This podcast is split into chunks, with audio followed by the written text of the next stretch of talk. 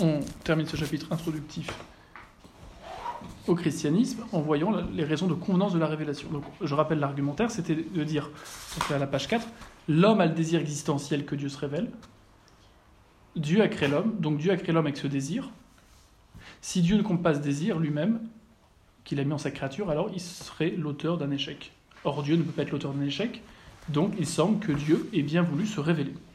Encore une fois, ça ne pose pas une nécessité, mais ça pose une raison de convenance. Il ne serait pas fou que Dieu se révèle au contraire, il y aurait des raisons de penser qu'il s'est révélé. Alors on va voir s'il s'est vraiment révélé, mais euh, d'abord on, rappelait le fait que à partir où on sait que Dieu existe, qu'il est intelligent, qu'il est bon et qu'il a mis en nous ce désir euh, de le connaître plus que simplement de savoir qu'il existe, il ne serait pas absurde effectivement qu'il se soit révélé.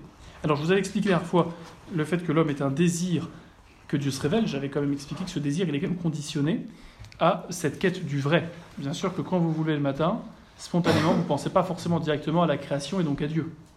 Ça, pose, ça suppose quand même de sortir un peu dehors, de voir les belles montagnes, de voir euh, les beaux paysages, d'avoir réfléchi éventuellement au cours de l'abbé Vernier, et puis de dire oui, effectivement, il y a bien une cause à tout ça, c'est Dieu. Et après, dans ce cas-là, je me dis, ah bah, ce serait quand même pas mal si je pouvais en savoir plus sur lui. Dieu m'a-t-il parlé? C'est en ce sens qu'on dit que oui, Dieu, l'homme a bien un désir euh, que Dieu se révèle, que Dieu se fasse connaître. La deuxième la deuxième prémisse au raisonnement qu'on vient de, rappeler, hein, c'est celle-ci. Si Dieu, à page 5, si Dieu ne comble pas un désir existentiel qu'il a lui-même mis en sa créature, alors il semble qu'il y ait une forme d'échec dans sa création. Autrement dit, si Dieu qui nous a fait avec un désir de le connaître, pas simplement le fait qu'il existe, mais de savoir qui il est, s'il il ne se faisait pas connaître, il y aurait quelque chose effectivement qui ressemblerait à un échec. Soit parce que Dieu n'en serait pas capable, ce qui est absurde, soit parce que Dieu serait un peu cruel. Il mettrait un désir en nous qui pourrait jamais être satisfait. Et ça, ça semble contraire à la bonté de Dieu, bien sûr. Hein? Je sais pas, des gens qui veulent absolument avoir, euh, avoir des enfants et puis qui les laissent et qui les abandonnent et qui ne font rien pour euh, combler euh, leurs besoins de connaître, d'aimer, d'être aimé, eh bien ce serait bien sûr des parents qui seraient cruels et ce serait bien un échec il, va de, va de même, a fortiori pour Dieu. S'il nous a créé avec ce désir, c'est normal qu'il veuille le combler. Il convient donc que Dieu se soit révélé, même si j'insiste, attention, ce n'est pas une preuve qu'il se soit révélé, c'est simplement le fait que c'est pas absurde de penser que ça soit possible ou plausible. Voilà pourquoi nous sommes fondés à faire une recherche, une enquête pour savoir si oui ou non il s'est vraiment révélé. Certaines religions le disent, de deux choses l'une, on arrive à la page 6, soit toutes les religions sont fausses et Dieu s'est jamais révélé, soit il n'y en a qu'une seule de vraie.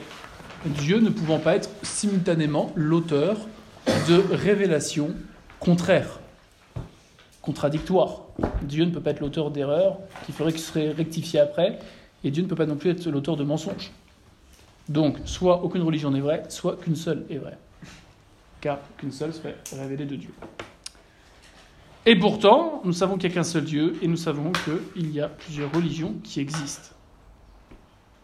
Mais nous, nous ne savons pas simplement que Dieu existe, nous avons la certitude qu'il est parfait. Souvenez-vous, c'est la conclusion de la quatrième voie. Dieu est la perfection même. Il est l'un, le vrai, le bien, le bon. On l'avait vu. Et on avait vu en plus que Dieu, c'est la première intelligence c'était la cinquième voie à partir de l'ordre de l'univers. Donc nous, savons que non seulement Dieu existe de façon certaine, mais nous savons que ce Dieu, il est parfait et qu'il est intelligent. Par conséquent, nous savons qu'il ne peut pas être l'auteur, encore une fois, de fausses doctrines et de, euh, ni d'erreurs ni de mensonges. Donc un des critères pour discerner quelle est la vraie religion, bah, c'est d'abord d'enlever toutes les religions qui présenteraient des erreurs manifestes. Une religion qui dit des bêtises sur l'homme, sur notre existence, même sur l'histoire, c'est une religion qui est fausse, qui ne vient pas de Dieu. Ou une religion en tout cas qui a été corrompue par l'homme.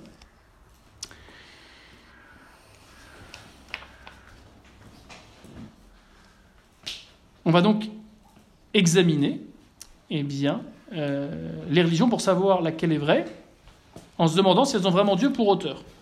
Mais comme on n'a pas dix ans à passer ensemble, malheureusement, nous n'allons pas aller au hasard dans notre démarche. Nous allons, nous allons le redire, faire une hypothèse on va faire une hypothèse, à savoir que la religion catholique puisse être vraie. Si on arrive à vérifier l'hypothèse, alors on saura que toutes les autres sont fausses, puisque Dieu ne peut pas être l'auteur d'erreurs ou de mensonges. Si elle est fausse, elle s'avère fausse, eh bien on devra enquêter sur les autres religions, jusqu'à temps de trouver la vraie. Et si on n'en trouve aucune, c'est que Dieu ne s'est pas révélé. Vous voyez la logique de notre démarche? Bien sûr, je l'insiste, les arguments qu'on a développés dans la première partie, théisme, qui nous a permis de, démontrer l'existence de Dieu, mais aussi euh, qui il est un petit peu déjà. Premier être nécessaire, absolument parfait, intelligent, cause de toute chose, cause incausée, premier moteur immobile, souvenez-vous, eh bien, euh, tout cela nous servira justement à éliminer toutes les religions qui auraient un Dieu qui serait matériel. Notre Dieu, le Dieu de la raison, autrement dit, c'est un Dieu qui est nécessairement éternel, il est hors de l'espace-temps. Puisque si Dieu est parfait, il ne change pas. S'il ne change pas, pourquoi il ne change pas? Parce que s'il est parfait, il n'a rien à avoir qu'il n'aurait pas déjà, et il n'a rien à perdre. Si donc il est parfait, il ne change pas. S'il ne change pas, il n'y a pas d'avant et d'après, donc il n'y a pas de temps. Je vous en ai déjà parlé. si tout était figé dans cette pièce, que plus rien ne changeait, il faudrait que le sang s'arrête aussi de circuler, les pupilles de, des, yeux de cligner, ainsi. Mais s'il n'y avait plus aucun changement, on ne pourrait pas dire bah ça c'était avant et puis maintenant. Rien n'aurait changé. Donc en Dieu qui est parfait, il n'y a pas de changement. Quand il n'y a pas de changement, il n'est pas dans le temps, il est éternel. Et on se souvient aussi qu'il est immatériel. Pourquoi? Parce qu'il est parfait. Et étant parfait, il ne peut pas être détruit ou abîmé. Or, c'est le propre d'un être matériel de pouvoir être corrompu. Et surtout, c'est le propre d'un matériel de pouvoir changer. La matière, eh bien, étant sujette en soi au, au changement. Donc, et puis, donc Dieu, euh, que nous connaissons par la raison comme étant éternel, spirituel, et aussi intelligent donc, hein, et libre, euh, nous savons également qu'il est doté d'une puissance extraordinaire puisqu'il est la source de tout ce qui existe. Vous voyez, c'est à partir de euh, ces rappels que nous pourrons, encore une fois, faire le tri, un premier tri en tout cas, entre la vraie religion et les autres. D'emblée, on peut exclure toutes les religions polythéistes, tous celles qui pensent qu'il y a plusieurs dieux, ou tous ceux euh, qui pensent que euh, le Dieu est une partie de la matière. Les panthéistes qui pensent que Dieu, en fait, c'est la matière, ou ceux qui pensent que Dieu, c'est le soleil. Bon, bah ça, on l'élimine. Il reste donc cinq grandes religions monothéistes qu'il faut examiner. Nous nous commencerons, encore une fois, par le catholicisme, en faisant l'hypothèse qu'elle puisse être vraie. Si la conclusion c'est qu'elle était fausse, il faudrait chercher la suite. Les autres religions, vous voyez. On va faire l'hypothèse que le catholicisme est vrai. Si on vérifie l'hypothèse, on s'arrête là. C'est pas que les autres sont. Si l'hypothèse ne se vérifie pas, on devra examiner bah, une autre religion monothéiste. Il y a cinq religions monothéistes principalement, donc potentiellement cinq religions examinées. Donc le catholicisme, la première auquel on s'intéressera cette année, l'année prochaine. L'orthodoxie, le protestantisme, le judaïsme et l'islam. Donc on est sûr que si y a une vraie religion, c'est une des cinq, nécessairement, puisque ce sont les seules religions qui reconnaissent qu'il n'y a qu'un seul Dieu, tout-puissant, éternel, spirituel, intelligent bien sûr, parfait. Pour discerner quelle est la vraie religion, il faut s'intéresser, bien sûr, à qui les a fondés, pour savoir si c'est Dieu lui-même, ou s'il s'est servi de quelqu'un, ou s'il n'y a rien qui montre que c'est Dieu qui a fondé. Il faut voir les doctrines en elles-mêmes, parce que s'il y a des choses qui sont euh, contraires à ce que nous dit la raison, on sait que ça ne peut pas venir de Dieu. Et puis, il faut surtout s'arrêter sur ce qui distingue les différentes religions entre elles. Parce qu'on pourrait dire, à la limite, une religion, c'est une copie d'une autre. Oui, mais elles ont toutes des différences, autrement, elles ne seraient pas différentes. Donc, voir qu'est-ce qui les différencie. En clair, pour établir qu'une religion n'est pas crédible, c'est-à-dire qu'elle n'a pas de signe faisant penser qu'elle est vraie, qu'elle est divinement révélée, il suffira d'établir bah, qu'elle n'a pas été fondée par Dieu un de ses envoyés, ou qu'elle comporte une doctrine qui est fausse, donc elle ne peut pas venir de Dieu. Donc, on arrivera à cette conclusion, soit aucune religion n'est vraie, et on restera simplement théiste, soit euh, Dieu euh, s'est révélé et il y a bien une vraie religion qui est une des cinq qu'on vient d'énumérer.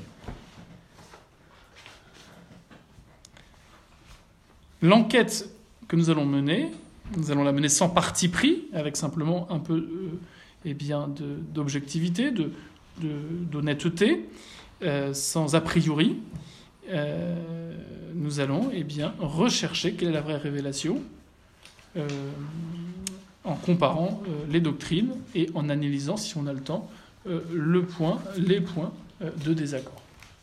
Mais avant de parler des différentes religions et de voir leurs divergences, nous allons nous intéresser d'abord à une religion. Ce sera l'objet de ces deux prochaines années. Peut-être qu'on aura le temps dans trois ans de faire un cours sur les autres religions pour montrer en quoi leur doctrine est vraiment contraire à la raison et en quoi leur fondateur n'a rien de divin. Ici, encore une fois, on a mis l'hypothèse que le catholicisme qui appartient au christianisme est la seule religion vraie, c'est-à-dire divinement révélée. Alors vous me dire, oui, d'accord, mais qui dit christianisme dit qu'il y a euh, protestantisme, orthodoxie, catholicisme. Ben on va faire l'hypothèse que c'est le catholicisme qui est vrai.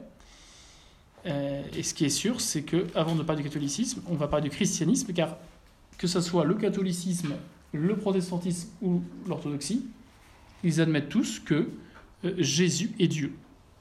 Donc s'il est possible de prouver que Jésus n'est pas Dieu, alors on saura que la vraie religion n'est ni le catholicisme, ni l'orthodoxie, ni le protestantisme. C'est logique. Donc avant de s'intéresser plus particulièrement au catholicisme, on va s'intéresser au christianisme, savoir si vraiment Jésus est Dieu. Jésus a-t-il donné des raisons de penser qu'il était vraiment Dieu? La religion qui se présente à nous par l'intermédiaire de Jésus de Nazareth est-elle vraiment révélée de Dieu? Est-ce la vraie et l'unique révélation? Ce sera ça l'objet de notre cours, de cette deuxième partie de cours christianisme. On ne parlera pas directement de l'Église catholique, ça sera dans une troisième partie l'année prochaine.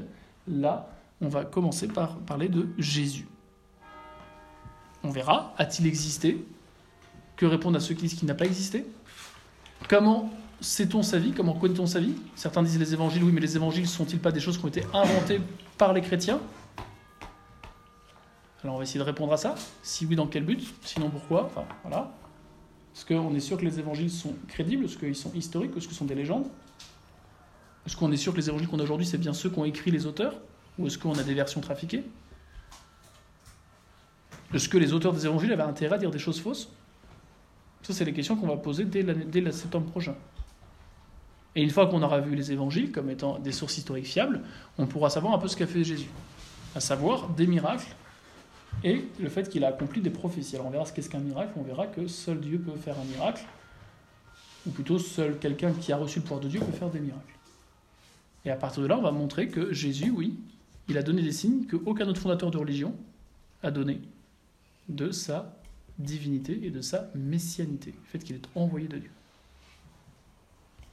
Oui, il y a une logique. On va voir d'abord, est-ce que Jésus existait, pas existé Après, comment le connaît-on Les évangiles. Quels signes Jésus donne dans les évangiles qu'il est vraiment Dieu Les prophéties, les miracles. Et on s'arrêtera particulièrement sur la résurrection.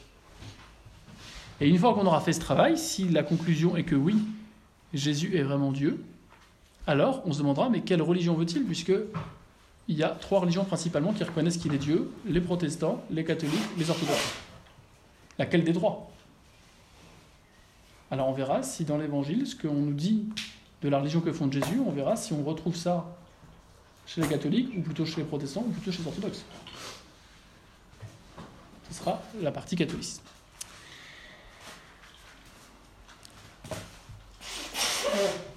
Pour euh, donc répondre à cette question, la religion qui se présente, à nous par l'intermédiaire de Jésus est-elle vraiment révélée de Dieu?